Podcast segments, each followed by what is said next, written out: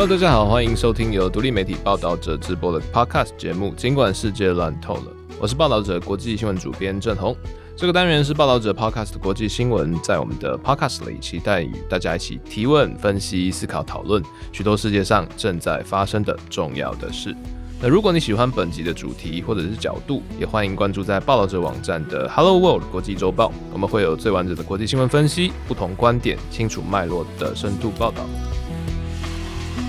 大家好久不见了！距离上一集，尽管世界烂透了，其实中间间隔了蛮长一段时间的啦。那不是说世界好像诶、突然不烂了，啊没有了。我相信大家体感应该感受不到这种正向的错觉。那实际上是因为有被国家征召了，那回去教召重返国军的队伍，小小小的训练了一下，所以更新工作的节奏才拖得稍微长了一些。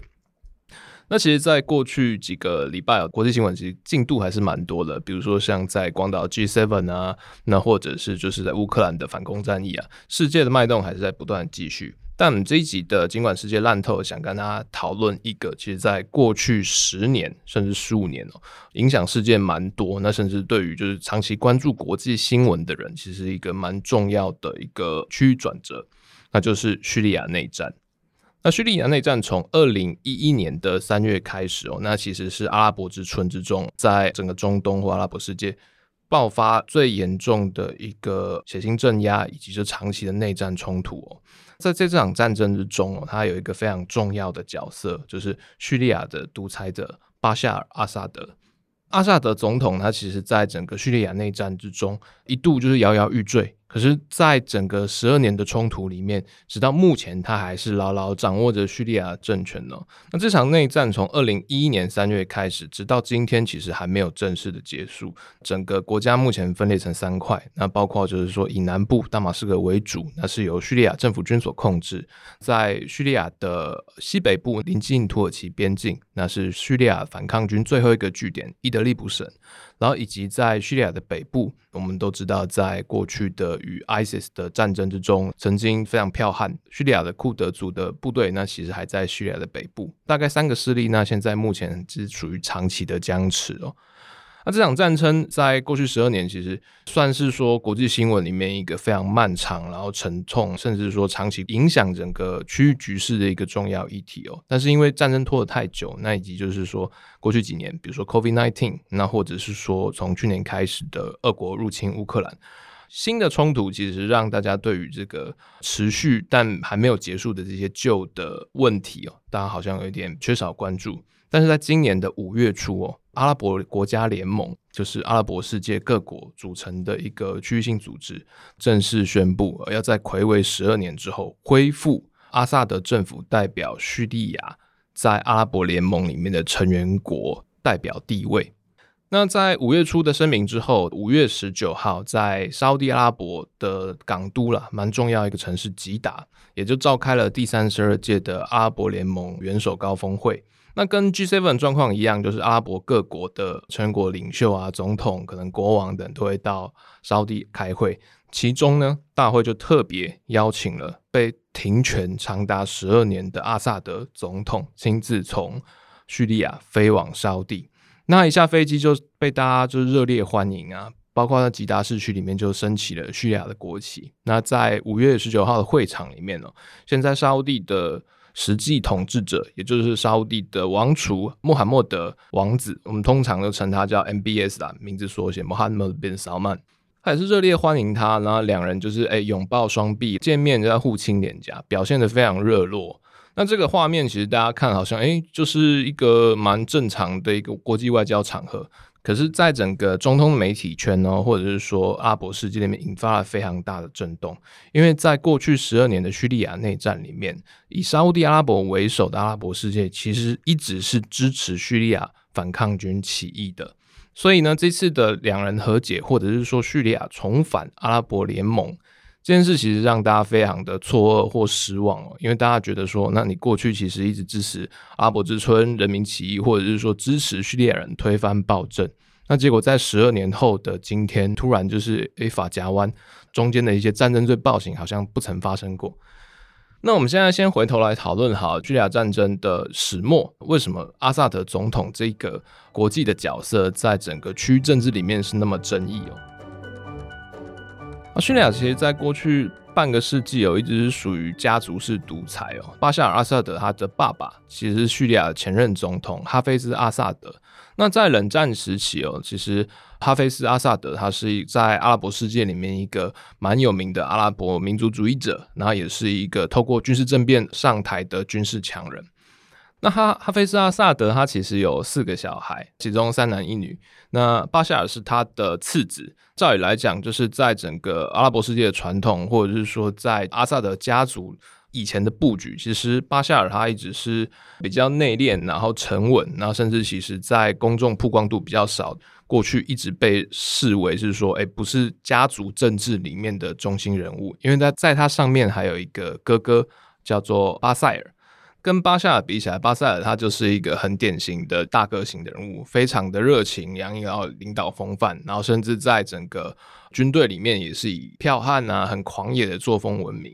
可是，在中东的研究啊，或者是我们在念就是阿伯现代历史的时候，其实常常会把就是叙利亚阿萨德家族的故事拿来跟一些影剧作品啊，或者是说。经典的黑帮电影《教父》来做一个比较，因为包括是说家族接班，或者是说它里面家族的故事，其实跟那一部经典的黑手党电影有非常多类似情节。那甚至因为阿萨德家族他的一系列的很戏剧化的转折，所以在后来好像其实在英国也有被翻拍成连续剧，就是以阿萨德家族为蓝本，然后来翻拍成一个中东的惊悚政治影集，名字就刚好叫做《暴君》。那我们刚刚讲了，就是。巴塞尔他过去其实并不是被视为说家族的政治接班人，因为他上面还有一个哥哥，所以他从小他其实就是走专业路线，学习的是医科，然后在年轻的时候其实就到英国去留学，然后成为一个职业的眼科医生。那只是在一九九四年的时候，他的哥哥呃巴塞尔在一次就是要出差访问的时候，通往大马士革机场的路上飙车导致车祸，然后就死了。那死了之后，家族为了接班，所以就紧急把巴夏尔召回国，除了就是强迫他终止他的行医生涯之外，然后还把他送到军校，要重新来磨练他，成为一个临时的家族接班人。那两千年左右的时候，哈菲兹因为心脏病突发，然后就死了，所以年轻的巴夏尔继承他，成为就是阿萨德家族的第二任统治者。从两千年开始哦，他就一直统治叙利亚到现在，距今大概二十三年。那一开始，其实巴夏尔在整个西方世界或者是国际舞台上，是以一个非常年轻、开明，甚至受过西方教育的一个进步派的领袖。当时主打是有一点介于专制跟民主之间的一个开明专制的过渡期的强人，就是他一部分呢是开放叙利亚经济社会，然后一部分呢就是也积极跟欧美，特别是欧洲。的法国，然后有一些区域性的政治合作，所以一开始大家都蛮期待，就认为说，那在这样的新一任的统治者身上，那叙利亚说不定会慢慢走向开明专制，或者是说当时非常流行的所谓的中国模式，就是政治上它有一定的开放程度，但是经济上它会更自由，然后朝向就是资本主义经济。只是事情的变化呢，当然都没有大家想象那么简单。巴夏尔是在两千年左右上台，可是，在二零零一年就爆发了九一一恐怖攻击。那二零零三年，英美联军入侵伊拉克，所以在短短的三年之间，其实整个中东或者是阿拉伯世界的局势有非常剧烈的转变呢。在两千年之前，可能世界已经慢慢走向了就是后冷战时代的那种呃非常希望然后美好的未来。可是，在两千零一年与两千零三年之后，中东成了全世界冲突的一个中心。以反恐为名的区域局势哦，其实让叙利亚遭受非常大的压力。甚至那个时候的小布希总统啊，也把叙利亚列为所谓的邪恶轴心之一啊。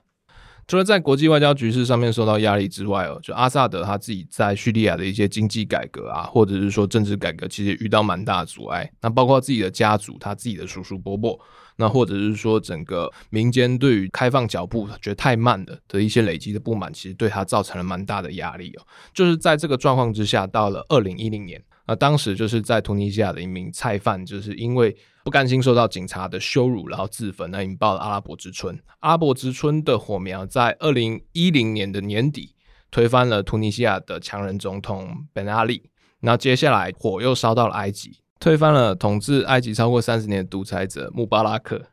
那火焰呢，在二零一一年的三月烧进了叙利亚。一开始只是叙利亚人民他们和平的上街示威，想要表达对于高物价或者是政治长期的腐败的一些不满情绪。但叙利亚政府在看到了突尼西亚以及埃及的状况之后，他们第一时间就出动了军队。所以与其他国家不太一样，就是叙利亚内战基本上是跟公民起义是几乎是同时爆发。那镇压初期，叙利亚人民其实对于整个累积的愤怒或者对政治的腐败，其实有非常大的不满的情绪，然后转变成武装冲突。所以阿扎德政府军最初其实是摇摇欲坠。那包括北方几个大型城市，像是霍姆斯或者是阿勒颇，它其实很快的就倒向了反对派阵营。那就连叙利亚政府军之内有非常多的变节，那倒戈，然后加入当时的自由叙利亚军，也就是反抗军的起义部队。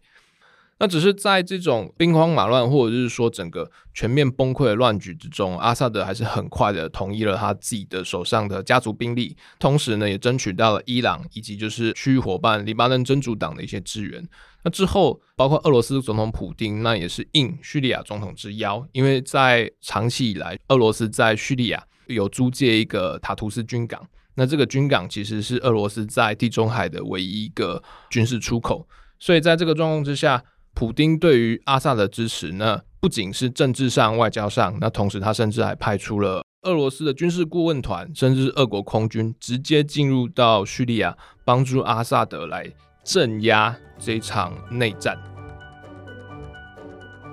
叙利亚内战其实是大概在二零一二年、一三年呢开始进入最血腥的阶段哦。那其中让阿萨德被国际舆论称为“屠夫”的一个事件，其实在二零一三年发生在大马士革近郊的古塔镇的化武攻击事件。当时的状况是古塔镇它有爆发了市民起义，所以它基本上是政府军与反抗军的激烈巷战。那为了杀鸡儆猴，或者是说我们不明的目的。叙利亚政府军在一夜之间先包围了古塔镇，并在破晓时分向古塔镇内发射了沙林毒气的火箭弹。那在沙林毒气火箭弹的无差别破坏下，古塔镇短短几个小时内，估计就有大概一千五百到一千七百名的平民，包括妇孺老弱在内的死亡。那这起化武攻击事件也是，就是继二次世界大战之后，呃，人类所遭遇死伤规模最大的生化攻击。在当时的一个状况下，其实包括时任美国总统奥巴马都一直警告叙利亚不能使用化武，一旦使用化武，那就会跨越美国对于使用大规模毁灭性武器的红线。古塔镇的化武攻击其实摆明了就是跨越了奥巴马所说的红线，但是当时由于整个国际局势，伊拉克战争即将进入尾声阶段，那伊拉克战争的起点其实就是所谓那个不存在大规模毁灭性武器。所以当时的美国舆论，那或者是国际舆论，对于才刚要结束伊拉克战争就要面临另一场可能由西方介入的中东战争，这件事其实有非常大的疑虑跟反对情绪哦。所以在整个国内压力以及国际压力的包夹之下，最后美国并没有对古达镇的化武攻击采取任何比较具体的军事报复或者是军事介入的行动。那最后是在俄罗斯的协调之下。那由就是国际组织反化武扩散组织来解除古塔镇的这个沙林毒气的武装。那可是，在古塔镇之后啊，就整个叙利亚局势开始很快速的倒向政府军，包括就是几个大城市，政府军也采用非常残酷的，就是可杀围城，还用断粮，然后断水，那甚至是故意攻击医疗单位以及平民设施、住宅区的残酷巷战的方式。收复了北方的阿勒颇以及霍姆斯。那在之中，这些可杀战术其实造成非常大量的平民死伤。但为了要杀气儆猴以及瓦解就是反抗军的军民士气，那这种事情或者是说这种针对平民的杀戮行动，其实就是一直在内战中持续。再加上后来的 ISIS 崛起，以及叙利亚反抗军之内本来就有严重的派系，包括要争取各国的金援，以及就是物资的分配，还有结构性的贪腐问题，那导致了不团结，那让整个反抗军的士气就是土崩瓦解，那最后只能在土耳其的支持下蜗居在叙利亚西北部的伊德利卜省，跟政府军的这种遥相对峙，那就一直持续到了今天。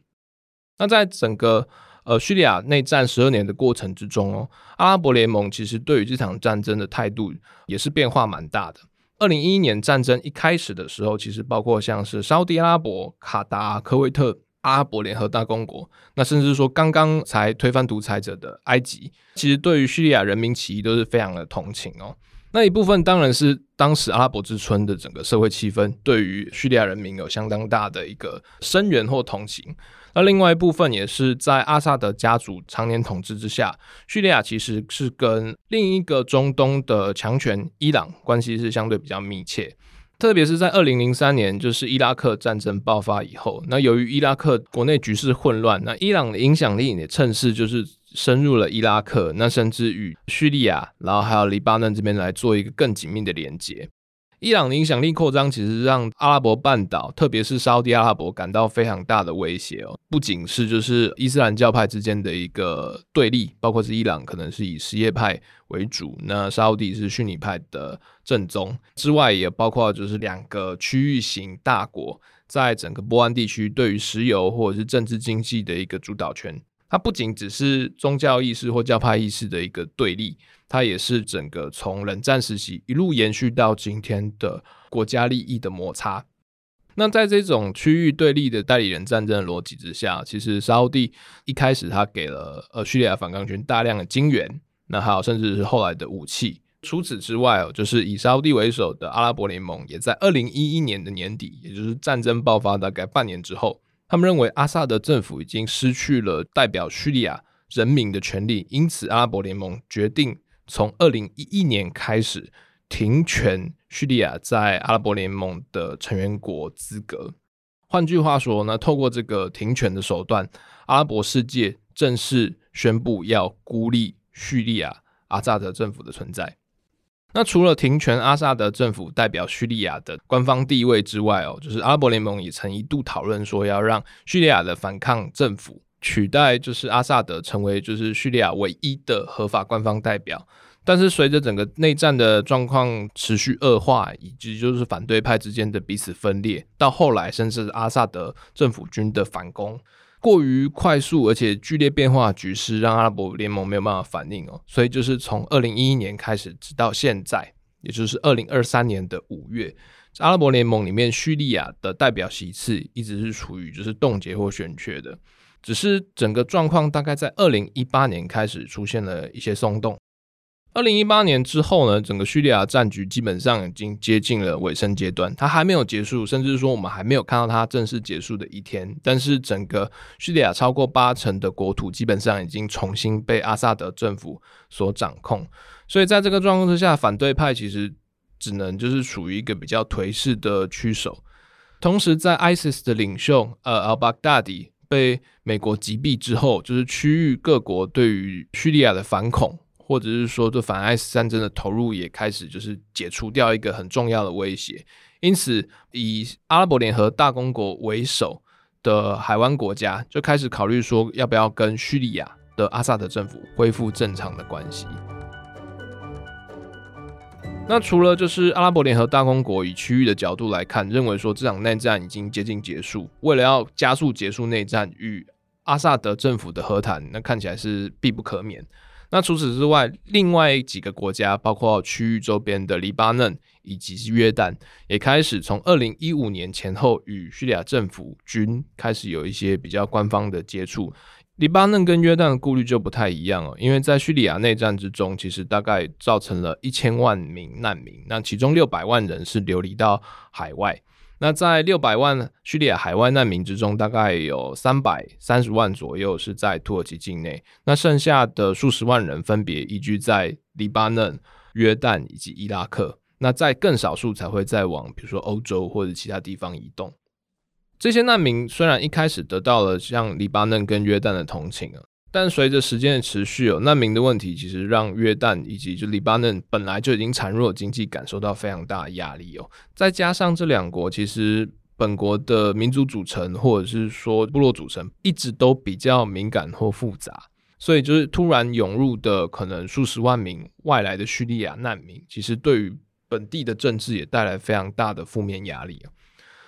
那为了排解掉这些负面压力哦，约旦、黎巴嫩其实不断的在跟叙利亚政府在做交涉。那包括他们希望在边境呢成立一个可能更为模糊的一个缓冲区。那甚至在二零一八年之后，几个国家也在开始在讨论，是不是要有限度的跟叙利亚交涉难民归乡的一些问题。在内战状态之下，就是如果叙利亚内战持续不结束，或者是叙利亚的冲突持续处于一个有威胁的状态，根据难民公约，其实这些国家是不应该让叙利亚难民在这种不安全的时候回家的，他们有权要保护他们的基本人身安全。可是，如果叙利亚内战在国际上被承认说已经结束，或者是说约旦跟黎巴嫩认为叙利亚内战已经结束，叙利亚已经恢复到一个平稳的状态之下，各国其实就可以以此为杠杆，然后开始来讨论，就是包括大规模遣返叙利亚难民的可能性。那甚至是说逐渐来删减国内对于叙利亚难民的一些资助补贴，那借此来鼓励他们来回到叙利亚去。可是这样的状况在整个 COVID-19 期间其实没有得到太多的讨论哦。一部分是呃难民返乡，它是一个非常复杂的程序，而且它基本上讨论的是数百万人的返乡，那它有阶段性。那同时在叙利亚境内，它其实也并不一定欢迎这些难民。以阿萨德政府的角度来讲哦，这些难民之所以外逃，他可能就是潜在的反政府的叛乱分子。那除此之外，就是在整个叙利亚内战期间，叙利亚本来就是孱弱经济，它虽然有产石油，但数量非常少，没有办法支持它的暂时的经济的运作。因此，为了要维持十二年漫长的战争，那并在遭到国际封锁的状况之下，让政府有收入，阿萨德政府其实采取了两个行动。第一个，大规模的征收民间企业的资源，其中包括就是没收。难民的财产，或者是难民的土地，透过土地改革以及财产重新分配，把这些可能暂时都更啊，或者是说战后的重建，再把它外包给伊朗或者是黎巴嫩这些区域组织，然后从中再抽取 BOT 的佣金等等等。那另外一个手段就是透过犯罪网络，那也是这一次阿拉伯联盟或者是说沙乌地之所以非常积极主动要与阿萨德政府和解的一个原因，贩毒。从二零一一年内战开始之后，叙利亚之于就是中东地区的跨国犯罪网络的能见度就越来越高，特别是在针对一种特定的安非他命类毒品，叫做 Captagon，它其实在过去几年内是非常流行于中东，特别是沙地等海湾国家的地下犯罪网。那包括说夜店，那或者是说一些非法派对等等等，这种非法的兴奋剂造成非常多的犯罪问题。Captagon 其实是西德的药厂在一九六零年代发明的一种专利药，一开始是用于治疗过动症 （ADHD） 或者是说嗜睡症。使用它之后，它其实会让你的呃精神亢奋，然后甚至说有一部分人会认为说使用药物的时候可以让你的精神专注很长一段时间。但是后来在一九八零年代哦，欧美各国发现 Captagon 这种药物它会有成瘾性。那所以，一九九零年之后，这种专利药就已经不再流通于世界各国的正规使用。那只是在两千年之后，Captagon 的配方或者是制造设备开始就是流入了东欧甚至中东地区，转换它的成分比例，然后让它变成一种安非他命类的兴奋剂。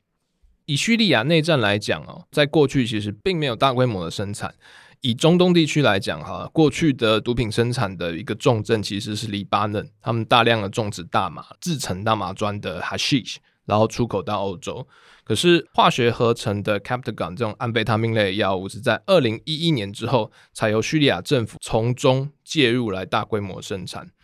那在战争之前，其实叙利亚就是中东地区的一个制药代工的一个重镇。那战争之后，为了扩张自己的战时收入，同时他们过去，比如说阿萨德弟弟马希尔，以前就一直在黎巴嫩这边搞这些走私特许的贸易。所以在这种结合的状况之下，Captagon 是以一种非常低廉，而且叙利亚其实也掌握了大量的合成的化学原料，所以从二零一一年开始，它就是大规模的有效生产来制造。根据联合国说法，就是 Captagon 它其实生产成本非常低廉，兴奋药效或其实致瘾性并没有像其他更流行于世界各地的其他毒品来得强。但是因为它便宜，而且便于大量生产与运送，所以在整个中东地区非常受欢迎。以药丸形式的 Captagon，它一片它的生产的成本大概是不到一美分，但是它销售到沙乌地阿拉伯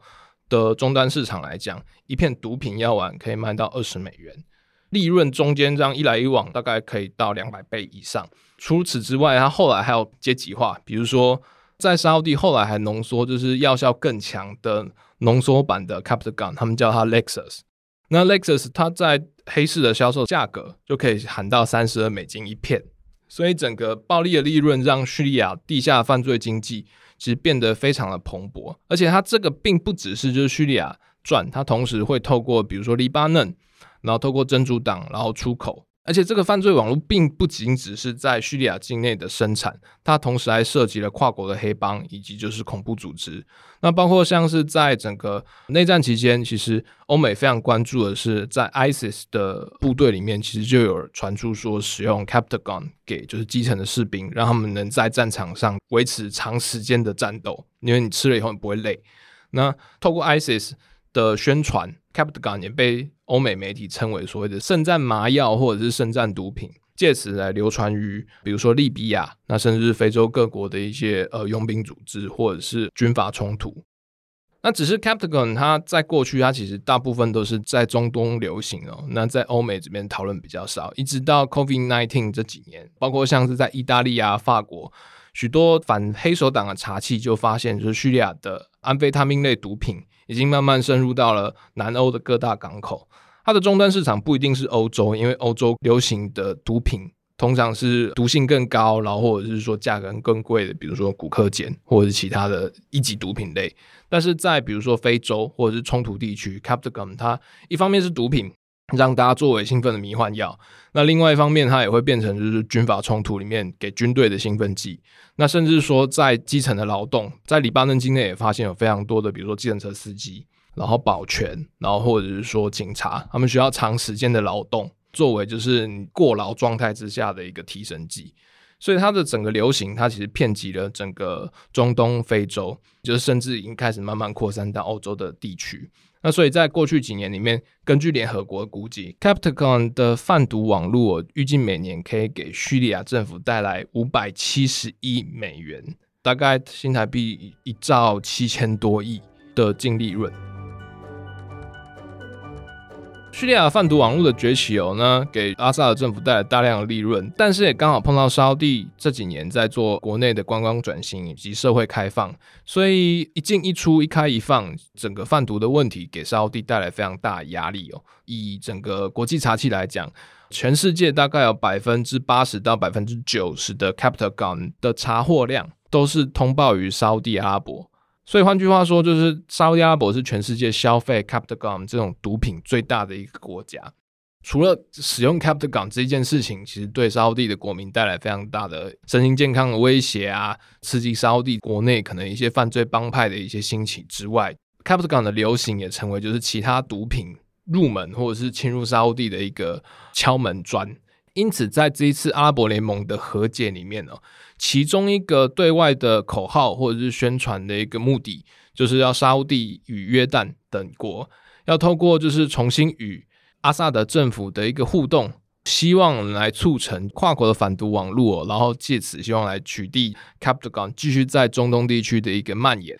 但是这个做法，其实在整个民间啊，或者是说国际舆论里面，其实都觉得，哎，你这个是请鬼拿药单。大家都知道，就是 Captagon 的销售或贩毒网络，它的轴心其实是叙利亚的阿萨德家族。这个是他们在维持战时经济，或者是说整个对于战争的控制一个非常重要的财源。那在这个状况之下，你要跟他谈就是反毒合作，或者是要取缔 Captagon 的贩毒网络，其实你中间并没有一个约束力，你完全没有办法对阿萨德政府有一些约束。所以，就算阿萨德政府高调的重返阿拉伯联盟，然后得到非常热烈欢迎的外交款待，但就贩毒或者是弃毒而言，它其实并没有一个有效的出口来可以缓解这个问题。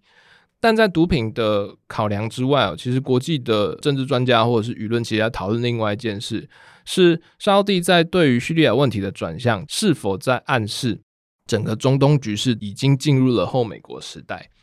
那从二零二一年八月，就是美国撤出阿富汗之后，整个美国对于反恐战争的的投入基本上已经是正式告一段落。以拜登政府而言，就是美国接下来的战略重心基本上都转移到东方，要围堵中国。所以长期以来，对于中东区域的政治、外交、军事投资，其实它整个专注度或重心其实大幅的下减。特别是在就是二零二二年还爆发了俄国入侵乌克兰战争，因此华府对于中东地区的一些政治担保或者是说战略资源，其实没有像过去一样那么亲密强烈。那再加上就是目前的沙地的实际统计者。太子穆罕默德王子其实跟拜登之间的关系并不是非常的友好。那之间牵扯到我们之前都有讲过的，就是呃，沙乌地的异议记者哈绍吉在伊斯坦堡大使馆被分尸的事件等等等。所以在这个状况之下，沙乌地在过去两年呢，他其实外交或军事的态度、对外的呃立场其实是蛮强硬而积极的。一扫过去好像相对比较保守的一个心态。那除了像是在今年年初，那透过中国中介，呃，沙乌地跟伊朗，呃，宣布外交破冰，恢复了两国就是冻结许久然后中断的外交关系。那透过这个跟伊朗的这个外交和解，沙乌地开始了主导的整个对于中东战略的形塑的主导权。比如说，今年阿拉伯联盟峰会就是在沙乌地举行，因此他以邀请阿萨德重返阿拉伯联盟这种非常争议。但强势的手段来证明，沙乌地在整个阿拉伯世界是一呼百诺。尽管邀请阿萨德回来这件事情并不一定是大家同意，但在峰会的期间，也没有任何国家敢于正面挑战沙乌地阿拉伯的意志。那除此之外哦，沙特阿拉伯也希望就是透过跟呃阿萨的和解，反毒弃毒是一回事，他们也希望就是加强沙地在叙利亚的战后重建投资。呃，我们刚刚都有提到，在战争期间，其实伊朗对于叙利亚的支持非常大，包括派出志愿军，那或者是参与战争的占领，以及就是战时经济的一些犯罪网络等等等。可是，在沙地与伊朗外交休兵的这一段，可能预期不会很久的这个缓冲期。那以及就是叙利亚内战即将落幕的这个尾声阶段，沙乌地也希望就是在整个叙利亚战后局势可以取得一席的发生之地。那包括就是说投资重建，然后或者是说让沙乌地的石油资源呢可以注入新的阿萨德统治时期，借此来中和伊朗长期在叙利亚的影响地位，形塑一个由 MBS 沙乌地太子所想象的新的中东的主导权。那在整个交涉过程之中，沙乌地其实并没有跟美国这边达到一个很好的协调，所以就是美国国务院其实对于阿萨德重返阿拉伯联盟这件事情，其实是抱持反对态度。但是由于现在整个国际局势的关系，虽然在叙利亚北方，美国还有可能数百名的驻军监控反恐的一个进度任务，包括五角大厦军方或者是说拜登总统等人哦，就是反对阿萨德重返阿拉伯联盟。但是美国也并没有太多的一个具体的动作或反应。那我们刚刚讲了那么多，其实都牵扯到的是阿拉伯世界的高层政治，或者是所谓的大战略的格局。可是对于因为这场十二年的战争而失去家园的一千多万叙利亚人来讲，就是阿萨德高调重返阿拉伯联盟，高调被阿拉伯世界重新欢迎这件事情，其实有非常复杂的情绪哦。一部分人会认为说，当 MBS 王子跟阿萨德互相拥抱，然后亲吻脸颊的时候，那其实就象征着呃叙利亚内战的即将结束。无论如何，战争即将结束，一部分人认为会说，那和平的时代总算要来临。尽管它可能象征的是压迫、贪腐或者是独裁，但至少就是这些流落他方的人还是有机会可以返乡。但更多的人其实是没有办法原谅，或者是没有办法来想象说，那接下来还有阿萨德在的叙利亚的日子。比如说，他们的故土其实已经完全被摧毁了。那甚至说，在整个难民返乡的过程之中，其实目前叙利亚政府并没有给国际任何的担保。以黎巴嫩为例，哈，在过去几年间，其实他们已经开始在遣返叙利亚难民返回叙利亚。可是有许多难民在回去的时候是受到了阿萨德派出的秘密警察的审问，那甚至就此消失。所以难民返乡，但返乡之后的一些人身安全，那会不会受到打压压迫？那其实中间是没有任何保证的。那与此同时哦，这个十二年的战争其实也让叙利亚境内大概至少是有五十八万人因为这场战争而死亡。那根据就是联合国以及其他 NGO 的估计，其中有百分之九十的死亡人数哦，它其实肇事的责任都在政府军的呃军事行动上。那在这个状况之下，还有十三万五千人以上的叙利亚政治犯，或者是异议分子，或者是说平民，他们是被关进黑牢的。国内的一些族群清洗，或者是一些社群改造，其实也还在继续。他的人权迫害状况，其实比其他地区都来得还要严重，并不会比较乐观呢。因此，当阿萨德以胜利者之姿重返国际政治的舞台时，世人也要考虑一下，这场暴君外交到底给我们什么样的启示。以上就是这一集的。尽管世界烂透了，我是报道者的国际新闻主编郑彤。那如果大家对于本期内容有什么想法或建议我们的方向，欢迎透过社群私讯或者是 Apple Podcast 的五星留言功能来告诉我们。如果想阅读更多新闻内容，想知道更多的故事，也欢迎点进报道者网站的 Hello World 国际周报。那或者我们还有其他深度的专题与评论报道。最后，报道者是一个不收广告、没有付费墙的非营利媒体。如果你认可我们的独立报道、新闻记录的故事，那也欢迎大家透过定期定额或单笔捐款的方式持续支持我们的工作。那谢谢大家收听，我们下次见，拜拜。